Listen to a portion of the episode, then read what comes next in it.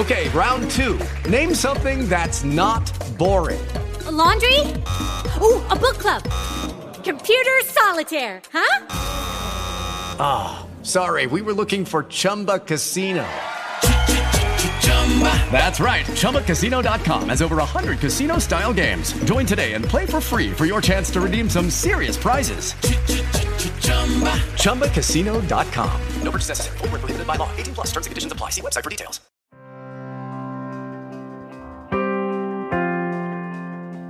Como en la temporada pasada te ofrecemos una manera muy muy sencilla de apoyar el contenido que realizamos en este podcast y es a través de volverte uno de nuestros colaboradores a través de Patreon. Que digo yo que ya que colaboras con el cine español, pues colabora con el podcast de Esto también es política. Claro, si es muy sencillo, tú solamente te metes en patreon.com barra esto también es política y ahí puedes donar pues el dinero que quieras. Eh, o sea, todo lo que dispongas no lo quieres dar, bienvenido es. Un eurillo, bienvenido es. Desde un euro a, en adelante todo lo que quieras. Te metes en la página, analizas nuestros objetivos, nuestras recompensas, pues ya te lo piensas. Pero piénsatelo para bien, o sea, la, la consecuencia final es que por favor ayúdanos. Patreon.com barra esto también es política. Entra ahí, lo miras, te lo piensas y nos dejas tu pequeño donativo para que podamos seguir creciendo con el podcast.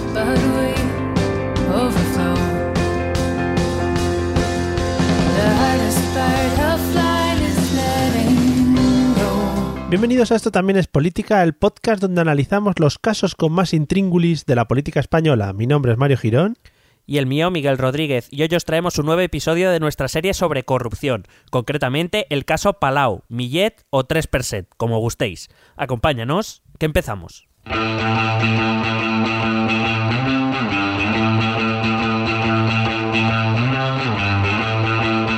Esto también es política.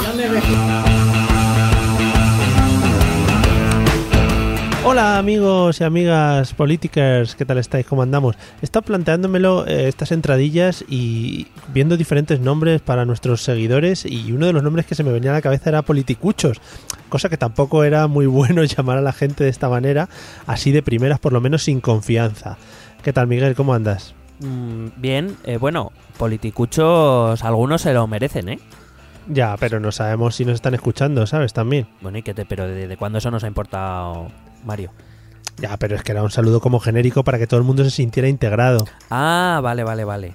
Vale, vale, no, Hmm. perdón, perdón por esa... No, claro, yo he oído politicuchos, se me han venido varios a la cabeza, por eso... Claro. Ya. No, no, de momento, de momento no sabemos si nos escuchan o no. Entonces vamos a, a integrar al mayor número de gente posible. Pero, pues nada, perfecto. Politicuchos, politicuchos todos, venga. Pues muy bien. Bueno, amigos, como siempre, recordamos, eh, última- como siempre, no, como últimamente, eh, meteros al grupo de Telegram porque eso está en constante ebullición. Y yo creo que, bueno, pues es la cosa más maravillosa que podéis hacer vosotros, vuestros hijos y familiares más cercanos. Y cuñados sobre todo también. Sí. Hombre, los cuñados, los cuñados ya hay varios por ahí metidos, también te digo, ¿eh? Por eso digo que se van a encontrar ahí un ambiente conocido, familiar. Sí, sí. Cuñadil a tope. Así que ya, eh, así que ya no. Así que entráis en el navegador del móvil y escribís t.t.me E barra no tantas tes, ¿vale? A ver, Mientras os tomáis un té, punto, vuelvo a empezar. T, la T sola, o sea, lo que es la letra T, pero no ponéis la T sola, lo que es la letra T. No, no, solo la T. Vale. está quedando Parece- clarísimo, ¿eh? Digo, Parece un sketch, un sketch de, bueno, iba a decir de los Monty Python, pero me parece demasiado nivel. Sí, Quizá sí. José Mota. te has venido muy arriba, sí. t.me barra ET política y ya os, os dice, pues si no tenéis la aplicación instalada en el móvil, os hace instalarla y ya os permite entrar en el grupo y charlar con todos nosotros, ¿vale?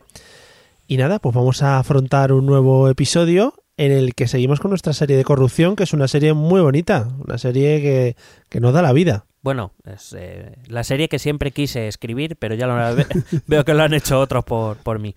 La serie que emocionó a Spielberg también. Sí, sí, sí, sí. Y, y a Jordi Puyol también. Le, Hombre, le y a- emocionó y a, mucho. Y a Jordi Cruz. Hombre, sí, sí. Y a, espera, que estoy pensando en otro. Y a, y a Jordi Alba, incluso. Y a Jordi Estadella, pero este no lo puede, no lo puede dar fe. Qué cabrón. Y a Jordi Hurtado. Ese va a dar fe toda la vida. Bueno, bien. Bueno, después de relatar todos los Jordis que conocemos, los Sí. Jordis, fíjate. Claro, que nos faltaban dos. Em, bueno, antes de empezar, mm, me gustaría hacer dos comentarios, si puede ser. Hombre, vamos, es como si estuvieras en tu casa. Vale. El primero es eh, hacer una corrección a mí mismo del último Oh. capítulo. Que, Acuse de recibo. sí, que metí eh, la gamba bastante, bastante al fondo. Y Por favor. eh, evidentemente, pues hay que reconocerlo y rectificar. Sí. Eh, os decía que Greco, que era es ese órgano que se dedica a decirnos que no hemos hecho una puta mierda, eh, pertenecía al Consejo de Europa, lo cual es cierto, pero yo confundí el Consejo de Europa con el Consejo de la Unión Europea, que no son exactamente lo mismo. La mar. No, no anula casi nada, creo, de lo que he dicho, porque pero, pero en cualquier caso sí que es verdad que es una metida de pata. Entonces, pues ya aprovechando, eh, algún día haremos una cápsula para explicar qué es este Consejo de Europa. Sí, hombre, por Pero- supuesto. Hubo mucha gente indignada con Sí, este tema, ¿eh? gra- gracias a, a Carlos eh, de los canallas que, que me, que me llamó la atención al respecto. Y la segunda, co- la segunda cosa es crear un poco de hype, ¿vale? Oh. Sí, sí, sí. Porque, eh, bueno, tú eres Qué testigo. millennial te estás volviendo, ¿eh? No, es todo desde que oí a un, podcast de hablaban de YouTube de bueno Buah. Ah, no, chapuza. creo que lo conoces bueno Sí. No, además es una palabra que he integrado en mi vocabulario bueno se lo digo hasta a mis chavales en clase se lo digo digo os voy- les estoy dando historia y les digo os voy a hacer hype para que mañana vengáis a clase ahí con ganas ¿eh? To motivated. claro ¿Y les haces, les, ha- les haces dabs? y, y streamers también Bueno, eso ya te lo enseñaré cuando Vale, vale. en la próxima te enseño a hacer un dab. Venga, gracias. Bueno, pues eh, eso, que, que vamos avisando de que hoy mismo hemos eh, casi cerrado. Eh, hemos... Digo casi Nuestro porque... manager. Claro. Sí. Sí, sí. eh, producción ha cerrado una, mm, un episodio que vamos a dedicar a los bitcoins a petición de Chris Egade que le parece que le gusta mucho este tema y yo se lo agradezco porque así no hablo siempre de Cataluña, sobre eh, Sí. que se agradece. Y lo único que, bueno, vamos a tardar un par de semanas, pero vamos a hacer un podcast colaborativo. Y eso, cuidado, gente- ahí lo- con- sí, bueno, con gente, dejémoslo ahí. Con gente especial. Sí, sí. Con gente que sabe, Con gente que en este podcast queremos mucho. que recuerda cosas. Ya. Y ahí lo dejamos. Bueno, y pasamos Eh, a hablar pues- del, del caso Palau, ¿no? eso es, vamos al lío. Bueno, hablamos del caso Palau porque esta semana ha salido la, la sentencia. Eh, y bueno, pues eh, ya no es por medios de comunicación, por, eh, digamos, por los autos, etcétera, sino que ya sabemos lo que ha quedado demostrado. Lo que voy a hablar, lo que vamos a hablar aquí, es lo que ha quedado acreditado y por tanto eh, objeto de, de sentencia. Lo que no quiere decir que no haya otras cosas, como bien reconoce el juez, el juez en su propio en su propia sentencia, que hay cosas que no han quedado acreditadas o que no han podido ser acreditadas y por tanto, como no han sido probadas, no pueden ser objeto de sentencia, lo que no quiere decir que no existieran. ¿Vale? O sea, para que nos vayamos haciendo una idea de que lo que de lo que vamos a hablar es una parte del todo y que probablemente eh, no llegaremos a saber el todo. Bueno, ni en este ni en ningún otro caso de corrupción. Sí. Bueno, pues empezamos. Voy a empezar hablando de una sociedad fundada en 1891 en Cataluña, se llamaba el Orfeo, el Orfeo Catalá, cuyo objetivo, bueno, dentro de ese nacionalismo que estaba creciendo y del que hemos hablado en este podcast, con el objetivo de servir un poco de referente de la eh, música catalana, ¿no? Mm. Y este Orfeo Catalá fue fundado por unos tales Amadeu Vives y Sí. Lluís Millet. Digo porque este apellido Millet lo vamos a está muy de moda ahora. Eh, lo vamos a lo vamos a hablar vamos a hablar de él eh, enseguida. Actualmente este Orfeo Catalá, que digo fue fundado en 1891, es una, según dice el juez, es una sociedad coral formada por cuatro entidades que os voy a presentar. Digo para que veáis que esto tiene, en general todo tiene como muy poco sentido. Pero bueno, como así se ha hecho, ya, nos ha sudado los cojones, pues ya está. la, la primera de esas entidades se llama Asociació Orfeo Català, que es Sí. una, una asociación creada en 1967 cuyo objetivo era el sostenimiento del, del coro, del, del Orfeo en catalán, de la sala de conciertos, el la sala de conciertos que normalmente es a la que se refieren cuando hablamos del Palau de la Música, por eso también se llama el caso Palau. Eh, se encargaba de organizar los conciertos, de otras actividades culturales, etcétera, ¿no? Y este es el propietario del edificio del Palau de la Música, eh, aunque no lo gestiona.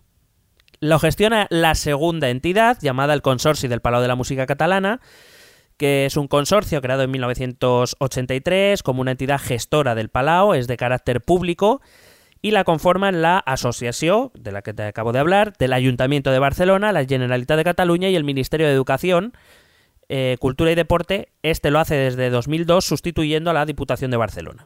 Madre mía. ¿Vale? Eso, por tanto, este consorcio se financia con recursos eh, propios de sus propias actividades y sobre todo con las aportaciones de dinero público de todas las eh, entidades de las que te he hablado de Ayuntamiento de Barcelona, Generalitat y Ministerio. Eh, este consorcio se encarga de la gestión, de la conservación y de mantenimiento del Palau.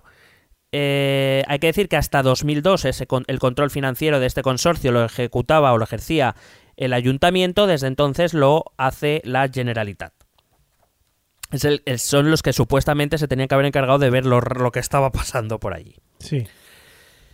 Eh, la tercera de estas entidades es la Fundació Privada Orfeó Català Palau de la Música. Madre mía. Sí. Eh, es No un- sé, eh, uno- perdona. Dime, dime. No, sé, no sé si llegarás a comentarlo ahora después, pero ¿tiene, tan- ¿tiene sentido la creación de tantas entidades, asociaciones, tal, o es parte del lío que se ha montado? Pues en principio, vamos, eh, seguro no, no tiene sentido que haya tanto y claro, con lo que empezó a pasar, con lo que ha quedado acreditado, pues claro, eh, es crear un entramado demasiado complicado e innecesario, pero claro que complica mucho. eh, ahora voy a explicar por qué el seguir, el seguir las cuentas y el dinero. Eh, Entonces, claro, pues uno se plantea preguntas, pero en principio no tiene mucho sentido. Vale. Recuerdo la asociación, que era la, la que se dedicaba al sostenimiento del coro y de los conciertos y de las actividades culturales. El consorcio, que es el que se dedicaba a mantener, a conservar y a gestionar el Palau de la Música. Esta fundación privada Orfeo Català Palau de la Música, que se, eso era una entidad privada sin ánimo de lucro. cre- Creada en 1990, bueno, lo de sin ánimo de lucro, bien, Em, con la finalidad de proporcionar a la asociación eh, y a una escuela que dependía de- del Orfeo catalán los recursos económicos necesarios para sus actividades. Estaba sometida legalmente a una, a una auditoría externa de sus cuentas y sus ingresos provienen de los patrocinadores y de las actividades que ellos organizan. Es decir, digamos que es como una especie de, eh, de entidad que recauda fondos para el Palau de la Música, de forma, de forma privada. Es decir, eh, ya tenemos que eh, viene el dinero público por el consorcio y el dinero privado por la fundación privada. Y luego hay una cuarta entidad que es la Asociación Cor de Cambra del Palau de la Música, que bueno, es, es una entidad privada constituida en 2008 y que tiene por objeto, eh, digamos, bueno, concretamente te lo voy a leer porque me ha encantado. Tiene por objeto el cultivo y desarrollo de la música coral polifónica. Eso es muy bonito siempre, en cualquier ámbito. Vale, en cualquier caso, esta asociación Cor de Cambra no, no parece que tenga relación con el caso, sino que serán las tres primeras entidades de las que te he hablado, la Asociación Orfeo Català, el Consorcio del Palau de la Música Catalana y la Fundación Privada Orfeo Català Palau de la Música, quienes van a intervenir, sí, eh, tengo que respirar, tien- van a sí. intervenir en lo que es el llamado caso Palau. Pero No. hay- ¿había gente que cantaba ahí o eso no se llevaba? Creo que de vez en cuando. Vale. Eh, todas estas entidades, formalmente independientes, acabaron siendo dirigidas unitariamente por dos hombres, Félix Millet y Jordi Montull, que van a ser los dos grandes eh, condenados de- del, del caso Palau. Y ahora te voy a contar todo lo que hacían, A ver. para que lo sepa la gente. Sí, hombre, que lo sepan, hombre, ya. Eh, bueno, con todo lo que te he dicho, parece inevitable que la organización económica de estas cuatro entidades, pues tenían que tener algún tipo de relación. O sea, si todo se dedicaba al Palau de la Música de una u otra manera, Claro. pues estas entidades se relacionaban económicamente, generaban constantes movimientos de fondos entre, entre todas ellas y como digo, eh, eh, dificulta mucho el seguimiento cuando hay un intercambio tan, tan continuo y un movimiento tan, tan continuo de, de este dinero. La sentencia establece que Félix Millet y Jordi Montull usaron este tejido conscientemente para enriquecerse ilícitamente. Vaya. ¿Vale? Por supuesto, estas dos personas no pudieron hacerlo solos, sino que necesitaron la colaboración de otras personas, siendo la más destacada Gemma Montull, que es la hija de Jordi Montull, que fue nombrada directora financiera y contable de las tres entidades de las que te he hablado, de la asociación, el consorcio y la fundación.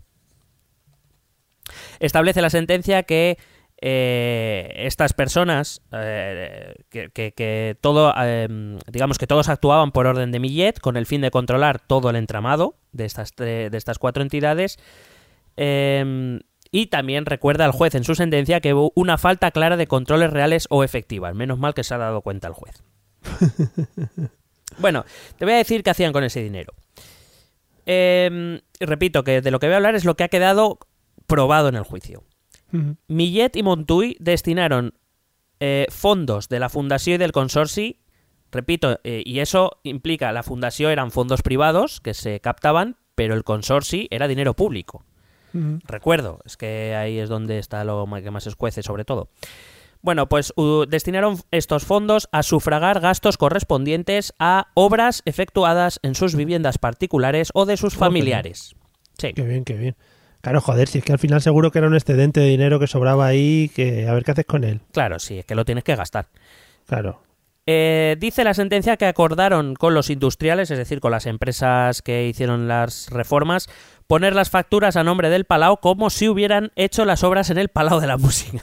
Madre mía. O sea, es como yo llamo aquí a unos obreros a mi Kelly y le digo, por favor, me, re- me tiráis esta pared, me llamo a los gemelos de Divinity, ¿vale? Sí. Que, me, Oh, sí, sí, por favor. que me hagan una obra, un, un concepto abierto, me empiecen a tirar paredes, me hagan una cocina con una isla de puta madre, a pesar de que tengo un piso de 30 metros cuadrados. No, que te hagan, mejor que te hagan un duplex, que No. pillen el piso de arriba, que se lo expropien y ya está. Claro, y entonces luego le digo, pero bueno, la factura ponéis que el concepto ha sido por hacer obras en el Palau de la Música Ujú. y se lo cargáis a ellos. Y ya está. Vale. Que, que vaya cuenta del palo de la música. Claro. De hecho, eh, esto lo supo el juez porque la, em- es que luego lo piensas y dices, es que son, si en el fondo es que son muy tontos. Que déjame, déjame que meta el chiste del episodio, Perdón, ¿vale? perdón. Antes de que se me olvide, Sí. ¿vale? Allí tenían la típica frase de está topalau. Venga, hasta luego. Y bueno, que todos sabemos también que los constructores, a pesar de, eh, o quienes emitían las facturas, llegaron y dijeron, ¿pero quién le ha hecho esto? ¿Quién le, quién le- Hombre. quién le ha hecho esto? Bueno, Y esto hay que pedir las piezas a Alemania. Hombre, claro. Bueno, total, que mm, esto se supo porque la empresa eh, al principio emitía presupuestos, borradores o facturas eh, particulares a Millet o a sus familiares o a Montuy. Las guardaba todas Montuy, por cierto. Yo creo que Montuy no se fiaba mucho de Millet y dijo, bueno, yo me las guardo si acaso. Las tengo que usar, ¿sabes? Ahí en contra del, del otro. Y estas, eh, todas estas facturas o borradores o presupuestos eran cambiados de beneficiario y de concepto efectivo, creando facturas falsas. Entonces el visto bueno de estas facturas la hacía el propio Montuy, como, como un director que era de, de estas tres entidades, porque sí, eh, esta, eh, las primeras, perdón, las, las falsas hubieran llegado al departamento de, de mantenimiento del Palau, hubieran dicho, pero si aquí no han hecho ninguna obra y no, la, Claro. y no las pagarían, evidentemente. Entonces, como él era, Mon- el tal Montul era superior, pues le decía que se las mandaran a él directamente, él daba el visto bueno y listo. Que en todos estos casos de corrupción es muy típico el guardarse papeles de este tipo y supongo que será por lo que comentas, ¿no? En plan desconfianzas entre los cabecillas de las tramas. Hombre, mm, sinceramente tengo poca experiencia en hacer este tipo de cosas, pero claro, yo, yo me pongo en su lugar y digo, claro, eh, nos, nos está yendo bien y supongo que mientras nos esté yendo bien no habrá muchos problemas, pero si algún día van mal dadas o al otro se le cruza el cable y me, y me la lía parda, que me voy a, me- me- Ya. que me voy a hundir? ¿Yo solo en la mierda? Ni de coña. Claro, claro. Claro, es que si no, ¿qué sentido tiene, por ejemplo, los papeles de Bárcenas o tomar notas ahí en una libreta o lo que sea, el M. Rajoy? Claro, para poder decir, oiga, que no he sido yo solo, aquí, aquí éramos muchos. Claro, Manuel Rajoy. Manuel Rajoy que se está partiendo la caja. Em, bueno, pues eso, esas facturas no, no hubieran sido pagadas ni cobradas si en vez de Montour se hubieran dirigido al, al lugar donde normalmente se tenía que haber dirigido, que era el departamento de mantenimiento. Recuerdo que se habían creado facturas por obras que se habían hecho en el Palau, bueno, que no se habían hecho en el Palau. Sí, Entonces, claro, ese departamento hubiera dicho, muy bien, eh, aquí no se ha hecho nada, no le pago. ya, claro. Bueno, em, lo que Millet y Montul le dijeron a la empresa, según los testigos, es que em, Millet y Montul habían dado un crédito al Palau de la Música ¿vale? Y entonces, como ese dinero, ese dinero que estaba pagando el Palau, era para como como parte de devolución del crédito que ellos tenían, un crédito que ni habían dado ni nada, o sea, que se lo habían inventado. Y eh, pues bueno, pues eh, por eso las, las distintas empresas em, habían emitido esas facturas. O sea Pero que se puede se puede dar un crédito por particulares, gente. Sí, se- bueno, eh, dependiendo dependiendo de las condiciones, pero sí, sí. s- Pero bueno, me refiero, era un, eh, un- ellos decían que era un crédito que ellos habían dado al Palau, pues supongo que a la fundación. Y, y- y decían que, bueno, pues que ese dinero, que en vez de devolverles el dinero al Palau, pues que les pagaban las obras. Y punto. Ah, muy bien. Estamos hablando, cuidado a las reformas, ¿eh? Estamos hablando de facturas por valor de más de 3 millones y medio de euros. Muy bonito. Me parecen muchas obras. Sí, sí, sí, no. A, a ver, yo igual me compraría otra casa si tengo que hacer obras de ese tamaño. Espera, que no hemos llegado a esa parte, un momento. Vale, joder. Bueno, eso es uno. Eh, dedicaron dinero a estas, a estas eh, obras en viviendas. También dedicaron parte de ese dinero, de dinero del Palau, recuerdo que es dinero privado pero también público, a gastos particulares como los siguientes. A los enlaces matrimoniales de las hijas de Félix Millet se casaron en el año 2000 una y en el año 2002 eh, la otra. Por supuesto, bodas celebradas en el Palau de la Música sin pagar ningún tipo de alquiler. Claro, claro, coño. Bueno, eh, nada, dos pequeñas bodas. Bueno, tú tienes experiencia en ello, no sé cuánto te costaría la tuya. Eh, aquí las dos bodas les costaron 164.000 euros, más el alquiler Sí. que se ahorraron. Sí, sí, parecido, parecido. Estabais ahí, ¿no? Yo que, yo que sé, pues como 160.000 euros arriba, 160.000 euros abajo. Ahí estamos.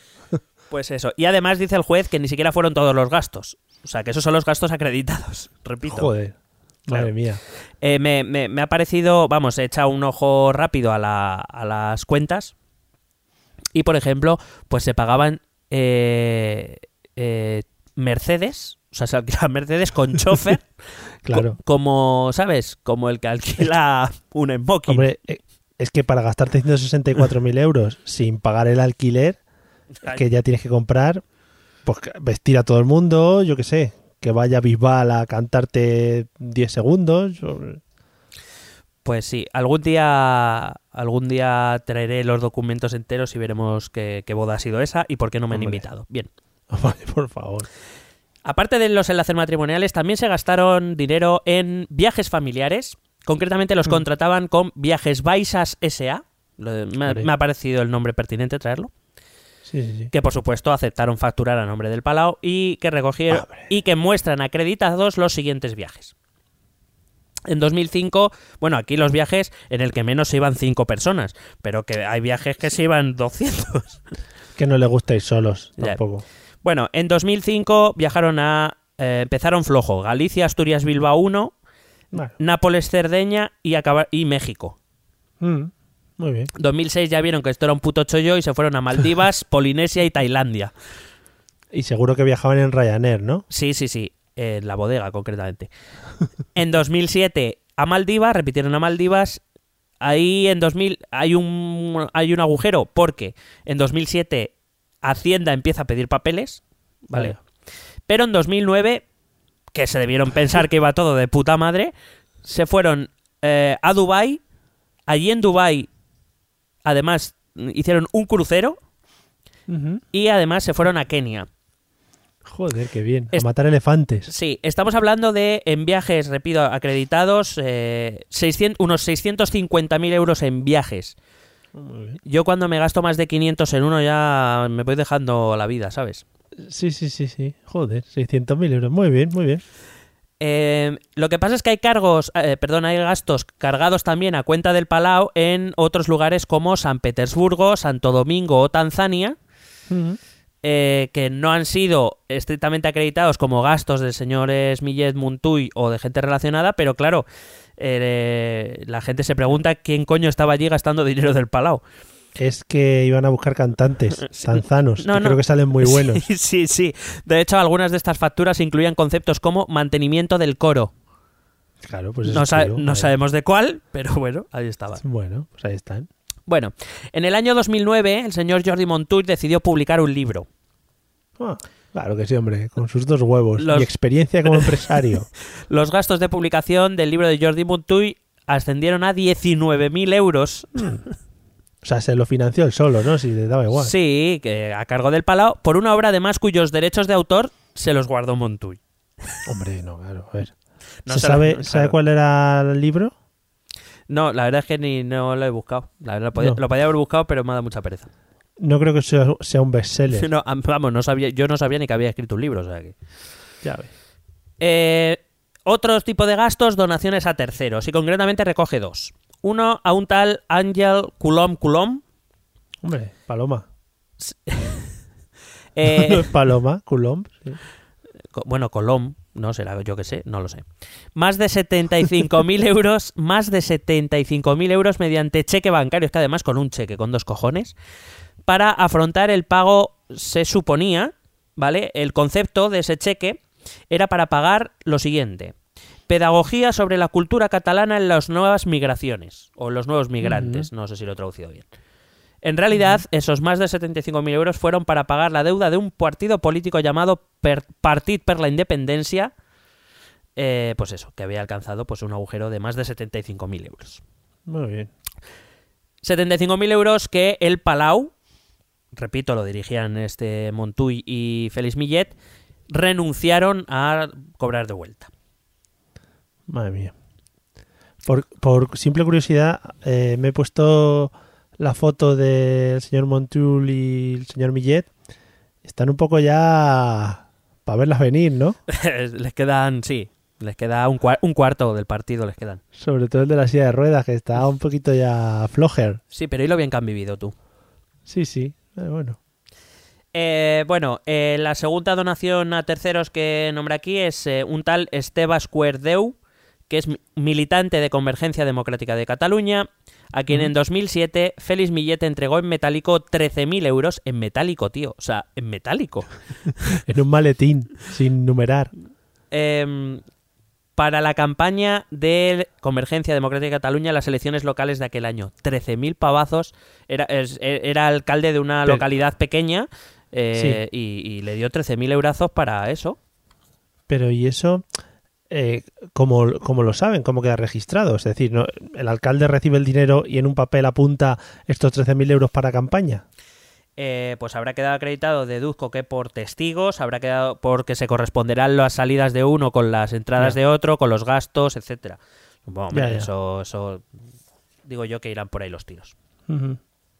Más gastos. Eh, se desviaron fondos, por supuesto, del Palau al patrimonio particular de Félix Millet y Jordi Montull. Hasta ahora todo Hombre. se lo habían gastado y ahora hay otra parte que se van a quedar. Del Claro, hombre, para ahorrar. Claro. Eh, a ver si a ver qué te parecen las cantidades. A mí me parecen poco. Del consorcio tomaron dos millones y medio de euros entre 1998 y 2009. Esto, repito, es lo acreditado, ¿eh? Que es que eso al final, en un par de en un par de tacadas te lo has gastado. No, que esto es calderilla al lado de lo que le quitaron a la asociación y a la fundación, que se calcula en unos 23 millones de euros. No, fíjate, qué bonito. Eh, así ya puede tener buena la silla de ruedas, no te jode. Bien. En 2008, eh, la agencia tributaria detectó irregularidades Mm, sí, algo por ahí no cuadraba. y solicitó, empezó a solicitar documentación al Palau. Lo que provocó, pues eso, que este trío, Félix Millet, Jordi Montuy y Gemma Montull, lo que empezaron fue a crear un montón de facturas, recibos, documentos falsos para ocultar el destino real de los fondos ilícitos. Yo es que con estas cosas me quedo un poco alucinado. Fíjate, el otro día tuve. Voy a entrar yo en mis casos de corrupción eh, personales. Muy bien. El otro día tuve un pequeñín problema con Hacienda, ¿vale? Por mi, mi falta de, de, de saber hacer las cosas. Ujú. Y lo primero que me empiezan a llegar notificaciones como un loco y no es que yo tenga que pagar ni haya robado dinero ni nada. ¿Cómo estos hombres se escapan con tanto tiempo? Es que no lo entiendo. Eh, bueno, em- empezar diciendo que los controles de- de- Ujú. del Palau no los tenía que llevar a cabo Hacienda. Ya. Los tenía que llevar a cabo primero el Ayuntamiento de Barcelona hasta 2005, me parece, y a partir de entonces la Generalitat. Y evidentemente, eh, controles, bueno, lo dice el juez, controles no ha habido ninguno. Es cuando, em- cuando empieza a haber un, eh, cuando Hacienda empieza a notar que la cuestión impositiva, la fiscalidad, y van cosas que no están cuadrando, es la que va a empezar a, pe- a- a pedir información. No la Generalitat, no el Ayuntamiento, va a ser Hacienda. Hacienda, es verdad, eh, vamos a ser serios. Los pobres como tú y yo, los pobres de solemnidad, Sí, no tenemos dinero para poder... Primero no tenemos dinero que esconder, para empezar. claro, no, efectivamente. Pero aparte tampoco tenemos los recursos para poder crear eh, un entramado tal que pueda hacer difícil seguir nuestro dinero. Nuestro dinero lo tienen más controlado que nada. Tú ponte, ponte a crear una empresa que te cuesta 3.000 pavos. Yo ya ahí ya paso ya. Claro. Pero bueno, quiero decir, a Hacienda le es muy fácil seguir nuestros ingresos y nuestros gastos. Claro. Y en cualquier caso, eh, lo que tú y yo podamos hacer, en principio, no es, o sea, no va a alcanzar cifras que a Hacienda le preocupen en exceso.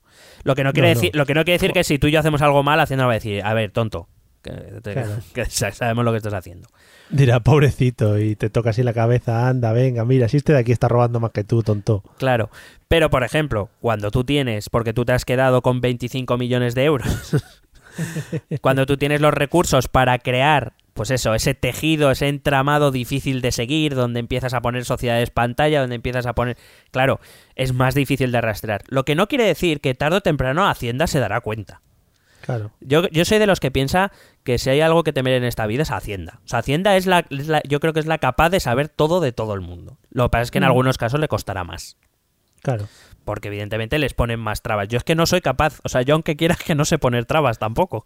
Claro, es que no sabes cómo plantearlo.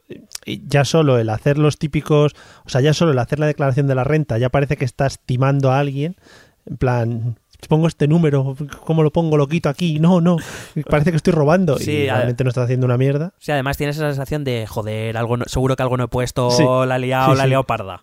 Pero ¿cómo me sale a devolver si yo soy un ladrón en potencia? Y no, chaval, pero si eres tranquilo. Mira, ya que has contado tu, tu experiencia, te voy a contar yo la mía. Hace unos días recibí una carta de la agencia tributaria. Como todo persona de bien, o sea, como toda persona de bien que nos roba, lo primero que hice fue giñarme encima. ¿No? Porque, claro, cuando te llega una carta de Hacienda es hostia. Claro, pero fíjate cómo será que digo, que luego lo pienso y digo, pero ¿qué voy a robar yo? Si es que lo más que me puedo ser, que me he podido equivocar en la, en la declaración o lo que sea.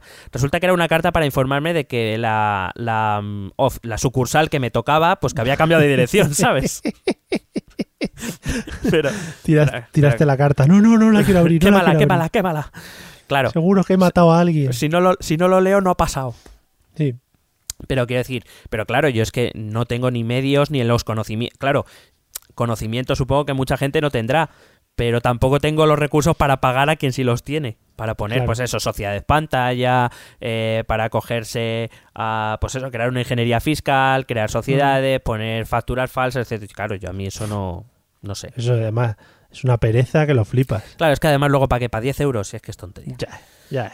Bueno, pues eso. eh, la agencia tributaria detecta irregularidades, empieza a solicitar se empieza a crear toda esta documentación falsa. Mira, parte eh, de lo robado fue convertido en gastos salariales, eh, pagos por supuestas conferencias o incluso... Esto, esto me ha parecido de lo más grande. O sea, hay que tener los cuadrados para estar por incentivos. O sea, me parece... Pero vamos, ¿eh? De chapó. Evidentemente, además, eh, luego a través de sociedades que ellos creaban, Millet y Montour creaban sociedades, con lo cual el dinero pasaba por ahí, con lo cual a la hora de pagar impuestos pagaban menos, porque claro, si tú te llevas 25 millones de euros, pues tú tienes una fiscalidad, pero si tú pones que solo te has llevado pues 200.000, el resto lo pasas a través de sociedades, pues tú pagas mucho menos, claro. ¿Sabes? Entonces, para que te hagan una idea, eh, a Hacienda le empezó a. a oler mal cuando Millet, que en 2006 declaraba que ganaba... em, declaraba que ganaba 34.616 euros. De repente en 2007 empezó a ganar 135.614 euros. Y en 2008, nada, un pequeño aumento hasta el 1.262.000 euros. Pero ¿y el responsable de, de esas, o sea, de ponerle esas ganancias a este tío, de esa nómina, quién era él mismo? Él se ponía la nómina y que lo firmaba la directora financiera de las tres entidades, que era Gemma Montuy. Su hija. Muy bien, oye, con un par, ¿eh? Sí, de hecho, eh, el padre, eh, Jordi Montuy, En 2006 ganaba 17.343 euros. En 2007 pasó a ganar de repente 70.703 euros. Y en 2008 ya empezó a cobrar 369.181 euros. Hmm, Que lo hacían muy bien también, ¿eh? Era- No, no. o sea, trabajo impecable. feten. Bueno, otra manera como hacían era adquiriendo locales a través de sociedades controladas por Millet y Montuy para después venderlas a la Asociación del Palau, aprovechando la ausencia de controles por un precio superior al de mercado. O sea, eh, por eh, quiero decir, Montuy y Millet tenían una sociedad, esa sociedad compraba un local por el precio de mercado y se lo revendía al Palau por un precio superior a ese, con lo cual la- el beneficio, la diferencia, se lo quedaban un poquito. Claro, qué Te, bien. te he traído el caso que más me ha llamado la atención porque me ha parecido el más bestia. Que al final, al final en ese caso las dos compras la hace la misma persona. Lo que pasa es que con diferentes, uno lo hace personalmente y otro le dice a su empresa que compre lo que él ya ha comprado. No, personalmente en ningún caso. O sea, yo Bueno, vamos a imaginar que tú e- vamos a imaginar que tú eres Millet y yo soy Montuy, tenemos empresas, pues nues- una empresa que es nuestra compra el local, lo compra la empresa, no nosotros no. Sí, sí, bueno. Y luego nuestra empresa se lo vende al Palau que dirigimos tú y yo también, Ya. Pero Vale. ¿sabes? Bueno, pues te he traído el caso más heavy porque me ha parecido muy bestia. Un local valorado en el... Está la dirección, no la he traído, por, esperamos, está en la, en la sentencia. Dice un local valorado en el mercado en un millón y medio de euros, que digo yo que vaya local, tiene que ser, también te digo. Hombre, sí, por lo menos es un Zara. Bueno, pues 1,5 millones de euros, que es lo que le costó a Millet y Montuy, se vendió a la asociación por un valor de casi 3 millones y medio. Es decir, estamos Bueno. hablando de 2 millones de euros de diferencia. Eh, bueno, quiero decir, me parece muy heavy. O sea, sa- Es un negociazo. no, no, se acaban de levantar 2 millones de euros de puta madre. Sí, sí, sí. Hay que decir que de aquí, de esta asociación Millet y Montuy, eh, el jefe era el Millet. Montuy era, a Mm. ver, no voy a decir el pringao porque se estaba llevando una pasta, pero claro, eh, toda, todo beneficio que se sacaban se lo repartían 80-20. Ni siquiera un bien. 60-40, ¿sabes? Era 80-20. Ya, ya. Bueno, em, dentro de la creación de documentación falsa queda acreditado que eh, crearon recibos irreales, facturas de constructoras por servicios no realizados al Palau, como ya hemos comentado, recibos manuscritos de supuestos responsables de orquesta que habían recibido pagos en efectivo. O sea, se, dice que dime un nombre, Mm, Antoni Martorell, venga, director de orquesta. Manuscrito, ¿no? Firma aquí, Sí, sí. recibo. Ah, Eh, por Muy supuesto, modificaron la contabilidad, eh, crearon documentación falsa de cara a esa inspección de Hacienda de la que te he hablado, y es ahí cuando Hacienda empieza a investigar que encuentra ya lo que es puramente corrupción política. Que es que empiezan a encontrar facturas de Convergencia Democrática de Cataluña a Montuy com- o recibís por pagos que había hecho previamente Ferrovial, que es una empresa constructora. Sí.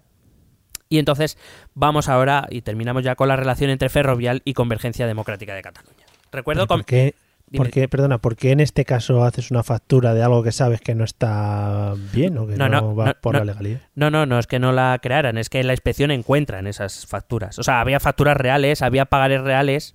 O sea, quiero Mm. decir, es lo que te digo antes, ¿no? Se hacen ciertos documentos que evidentemente eh, prueban la corrupción o la ilegalidad, que se guardan por las razones que cada uno tenga, eh, pero que eso queda en algún lado. Entonces, cuando Hacienda empieza a inspeccionar papeles, pues llega un o sea, no solo se encuentra con toda la documentación falsa creada, se, se encuentra también con documentación verdadera. Ya. Y dentro de esta documentación verdadera está, se saca, se empieza a sacar de aquí la relación entre Ferrovial, recuerdo, una constructora, y Convergencia Democrática de Cataluña, principal partido de Cataluña durante prácticamente desde la democracia, y ahora ya no, pero quiero decir, sigue siendo, bueno, Convergencia Democrática de Cataluña era el partido de Jordi Pujol y Artur Mas, que luego mutó al Partit de Demòcrata Català y ahora es el PDeCAT y, es parte de Junts per Catalunya y Junts pel Sí y, y ya veremos Y Fins pel Nord. y, sí, y, y Fuck You Off y todo lo demás y veremos cómo se llaman la semana que viene. Bien, Porque el cambio de nombre tiene que ver con el rollo este. hombre, pues tiene pinta. Vale. Eh, pues vamos a contar esta, esta cuestión. Millet y Montuy crearon un ciclo de conciertos, lo llamaron el ciclo Palau 100. Sí. que sería formalmente patrocinado por Ferrovial, eh, por, por una cantidad que desde luego no era destinada a los conciertos, sino a unas comisiones que pactaba con Convergencia Democrática de Cataluña por el valor de la obra adjudicada, de la obra pública adjudicada a Ferrovial, eh, a la que había que sumar la parte de pasta que se quedaban Millet y Montuy, que es el famoso, el 3%. Eh, es, es muy conocido el vídeo de, de, mm, de Maragall, cuando era presidente de la Generalitat, diciéndole a Artur Mas, ustedes tienen un problema y se llama 3%, a lo que Artur Mas se levanta muy indignado a decirle, usted ha perdido los papeles, eh, y le exigió una rectificación si no quería, porque en esos momentos Artur Mas estaba negociando el estatut con José Luis Rodríguez Zapatero y le vino a decir que si no quería que se fuera toda la mierda, que ya podía rectificar y Maragall rectificó. Pero lo que con el paso de los años lo que ha quedado acreditado es que el señor Maragall tenía razón y que el señor Artur Mas de momento no ha quedado acreditado que supiera nada. Pero parece, pero como siempre, porque y esto eh, es algo que hay que reconocer, parece ser que los del PP sí tienen que saber las cosas y los de los demás no. Pues hombre, si lo saben uno, los tendrá que saber los otros. Entre otras cosas porque además los casos, hay varios casos que no son muy diferentes. Es- Estamos hablando de una constructora que, se, que paga unas comisiones por llevarse obra pública, adjudicaciones de obra pública. Y eso es algo que, por ejemplo, ya vimos cuando hablamos de la trama Gürtel, que ha ocurrido en la Comunidad de Madrid o en la Comunidad Valenciana Todo muy rico. y no, y no ha sido de una manera muy diferente. Es decir, es la manera en cómo unas constructoras se relacionaban con los partidos que estaban en el poder. En Madrid era el. Partido Popular, en la Comunidad Valenciana era el Partido Popular y en Cataluña era Convergencia Democrática de Cataluña. Pero el modus operandi viene a ser el mismo, Claro, si a uno le funcionaba, tiraron todos de la técnica. efectivamente. Em, Luego habrá, habrá y podemos hacer suposiciones sobre quién lo sabía o quién lo dejaba de saber y por qué nadie lo denunció y etcétera, porque en Cataluña es muy es muy escuchado el, el- todo el mundo lo sabía, lo del 3%, pero nadie decía nada. Entonces, ¿por qué no sé, nadie se decía nada? Pero bueno, eso ya son preguntas metafísicas que responderemos en otro capítulo. Bueno, eh, los fondos eh, aportados por Ferrovial entre 2001 y 2009 ascienden a casi 11 millones de euros, pero Uy. la sentencia reconoce que eh, esto es entre 2001 y 2009, la sentencia reconoce que esto eh, se tiene constancia que sucede desde 1997 y es hasta 2009 porque es cuando eh, se hace, eh, cuando, el- el- me refiero, desde 2007 empieza la inspección de Hacienda, en 2009 ya entra el juez a investigar. Entonces, claro, se para toda la maquinaria. Eh, y además de esto, que era común, existieron eh, otros patrocinios puntuales de los cuales también se sacó pasta. Joder. Eh, dice el juez que queda acreditado que existe un acuerdo entre eh, Ferrovial y Convergencia Democrática de Cataluña, en ese momento siendo tesorero eh, Carlos Turren. Carlos Turren eh, fue un tesorero puesto por Jordi Puyol. Hay que recordar que Jordi Puyol fue presidente de la Generalitat hasta 2003. Y estamos hablando de que hubo colaboración, o sea, que este, esto sucede desde 1997 y de forma continuada al menos desde 1999 o 2000. Es decir, siendo presidente Jordi Puyol. Sí. Eh, este Carlos Turren era el eh, tesorero de Convergencia puesto por eh, Jordi Puyol. Y añade una frase que me ha llamado mucho la atención. Dice, y eh, lo digo entrecomillado, literal, sin excluir la participación de otras personas que no han podido ser completamente identificadas o, cuyo- o cuyos delitos son prescritos. Y todo el mundo mira a Artur Mas. ¿Por qué? Porque Artur Mas, en el año 99, era conseller de Economía y Finanzas de la Generalitat de Cataluña.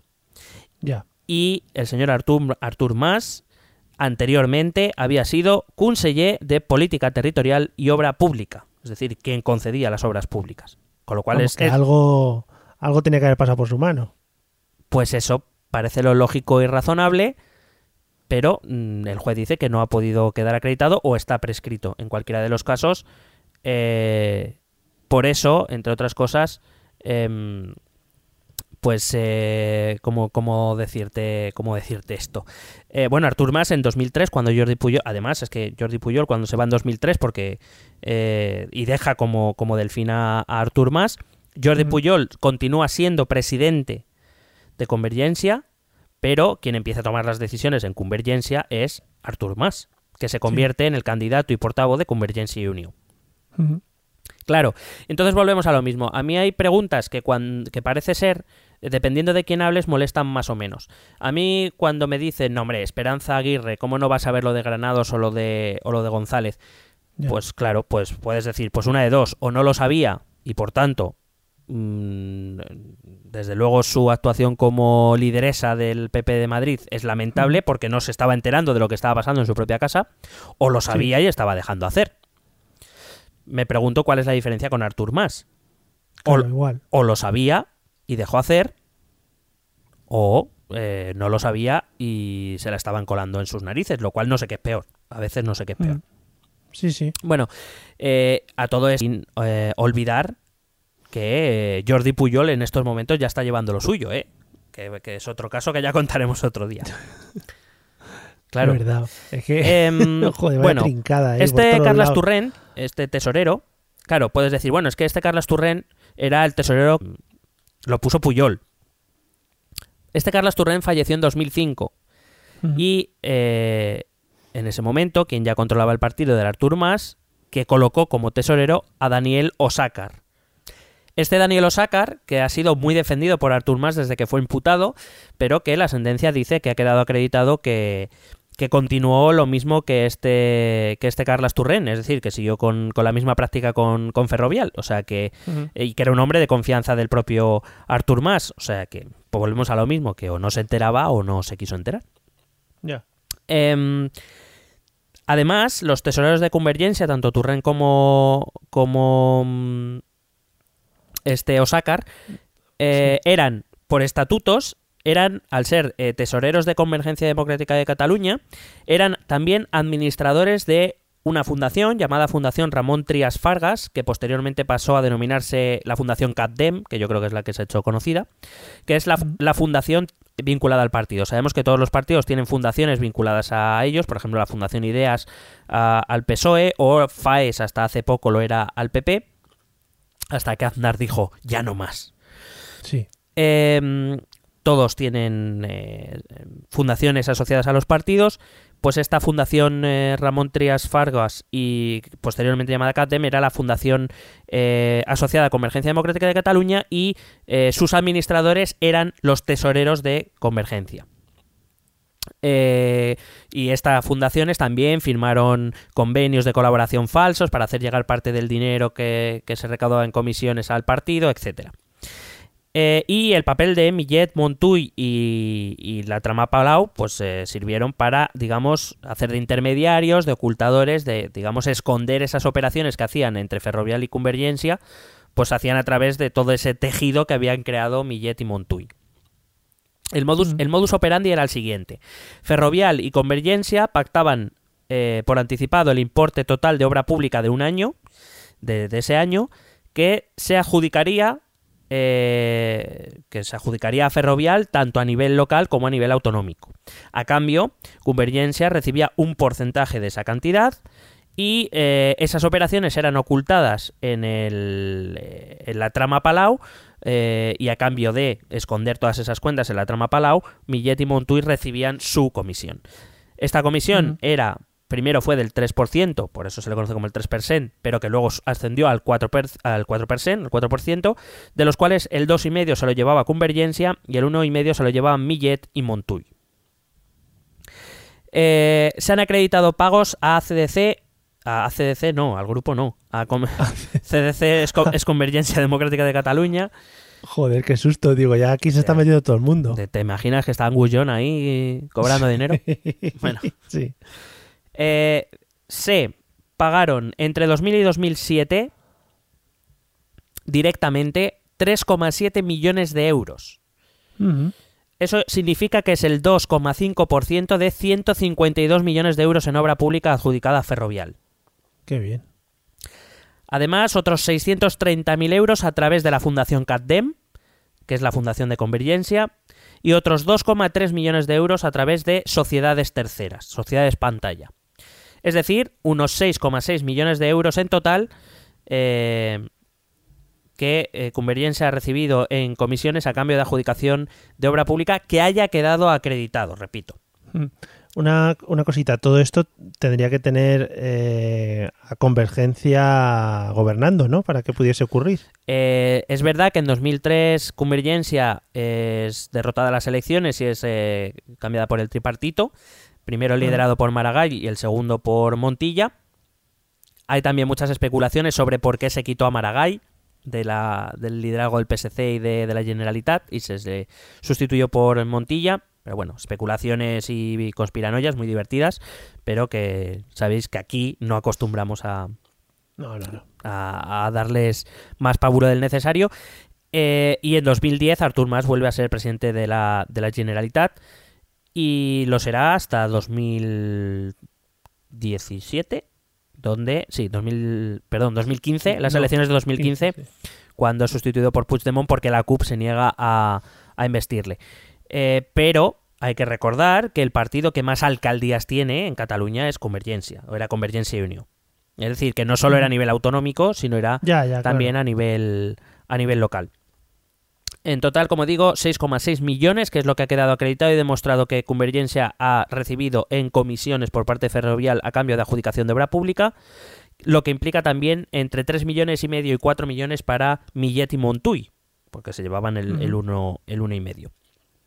Y esto, amigos, eh, vemos que no solo era cosa del PP de Madrid o del PP de Valencia o del PP nacional o de que el PSOE, también hablamos de los ERES y seguramente seguiremos sacando eh, historias, sino que también ocurría en, en Cataluña. Y esto es básicamente... eh, por cierto, esos, eh, Convergencia ha quedado condenada a devolver esos 6,6 millones de euros. Sí. Eh, Convergencia tenía, desde que empezó la investigación, como medida cautelar, se le... Eh, ay, ¿Cómo se dice esto? Que, que se lo quedan, pero no. Bueno, el, Se le bloquean. sí, el juez decidió embargar, perdón, eh, 15, Embargar. 15 sedes de Convergencia. Eh, hoy día, con esas 15 eh, eh, sedes, que evidentemente pues eh, o van a perder o ya veremos a cómo se llega, no llegan ni a la mitad de esos 6 mi- 6,6 millones. Me parece que son 3,3, 3,2, 3,3 millones lo que valen esas 15 sedes. Así que aún perdiendo todas las sedes deberá deberá abonar otros 3 millones, 3 millones y medio. Que ya, Bueno. que ya veremos de dónde lo sacan. No, Un buen crowdfunding, ¿no? De esos. Sí, ¿no? Allí últimamente eh, creo que, por ejemplo, la Asamblea Nacional de Cataluña eh, o la Caja de Resistencia o no sé qué tiene, tiene eh, buen Patreon. Sí, sí, sí. Las botifarradas esas que hacen Sí, sí. todos los fines de semana. Sí. Pues nada, muy a tope. Así que básicamente asesoró la sentencia del Palau, así es como funcionaba el caso Palau, Millet o el 3%, el famoso 3%. Muy bien. Otros que han trincado en el Palau eh, del dinerito ¿cómo estás hoy? público, que eso está ¿Cómo, muy bien. ¿Cómo estás? Madre mía. Te como, ¿Has visto? te como la cara. Es que soy el nuevo Gloria Fuertes. Gloria Fuerte, sin ese. Vale. Bueno, vamos a escuchar los métodos de contacto y luego ya despedimos. ¿Quieres preguntarnos algo? ¿Proponernos algún tema? ¿Exponernos tu opinión? Ponte en contacto con nosotros. Es muy fácil. Envíanos un correo electrónico a esta dirección. Esto también es política arroba gmail.com. También puedes escribirnos en nuestra página de Facebook. Esto también es política. O en nuestra cuenta de Twitter arroba etepolítica. O si lo prefieres, visita nuestro blog. Esto también es política.wordpress.com. Recuerda que puedes suscribirte a nuestro canal de YouTube. Y si quieres charlar con nosotros directamente, únete a nuestro grupo de Telegram. Busca el enlace en nuestras redes sociales. Porque tú también formas parte de Esto también es política. Bueno, pues hasta aquí otro gran episodio de nuestra serie sobre la corrupción en Miami. Eh, y, y nada, pues hasta aquí nuestro episodio de hoy. ¿Qué te ha parecido? ¿Te ha gustado? Pues sí, bueno, no, o sea, no, sí, me, me ¿Te gustaría... ha gustado que la gente robe? No, no. Me ha gustado- Hombre, sí. Sí, sí, me encanta que la gente robe dinero público. Me encanta, me encanta cuando, ¿sabes? Yo ahí estoy llorando para ver si me suben el sueldo 5 euros, ¿sabes? Sí, sí, sí. Como los pobres de las pensiones que estaban hoy ahí. Ha salido una señora y le han preguntado que cuánto le iba a subir las pensiones. dice, pues yo qué sé, un euro, dos, señora, es que yo no llego a fin de mes, no sé qué. Se ha enfadado, se ha enfadado. Lo más grande es esos, pen- esos pensionistas. A mi padre le pasó el año pasado que le suben eh, eh, dos euros la pensión y como pasa de tramo, pues en realidad cobra menos porque como se lo lleva Hacienda, Claro. está muy bien pensado todo. Eso es precioso, eso es preciosísimo. Sí. Bueno, pues nada, Bueno, perdón, amigos, antes, has- antes de despedirme, Sí. eh, solo quería decir Joder. una última cosa, perdón. vaya despidos interruptus que Perdón, has hecho. perdón, perdón, perdón. Pero es que lo tengo que decir. Por favor. Amaya de España. es que te, te lo iba a decir. En mi despedida iba a incluir, eh, ya que estamos encarando la final de. Operación Triunfo. Es que se nos, a- se nos avecinan semanas importantes, Sí. como por ejemplo quién va a ir a Eurovisión y quién va a ganar Operación Triunfo. En dos, o sea, en tres semanas ya está todo resuelto. Y eso es, es que, vamos a ver. Claro, para nosotros es muy importante, o sea, que igual igual no grabamos, nos quedamos viendo el 24 horas constantemente. Bueno, igual grabamos a Amaya. Efectivamente, efectivamente. Pues nada, ya sabéis nuestras preferencias. Eh, nos gustan los políticos corruptos y las cantantes eh, navarras. Hasta aquí el episodio de hoy. Espero que os haya gustado. Hala, nos vemos en el próximo. Venga, hasta luego.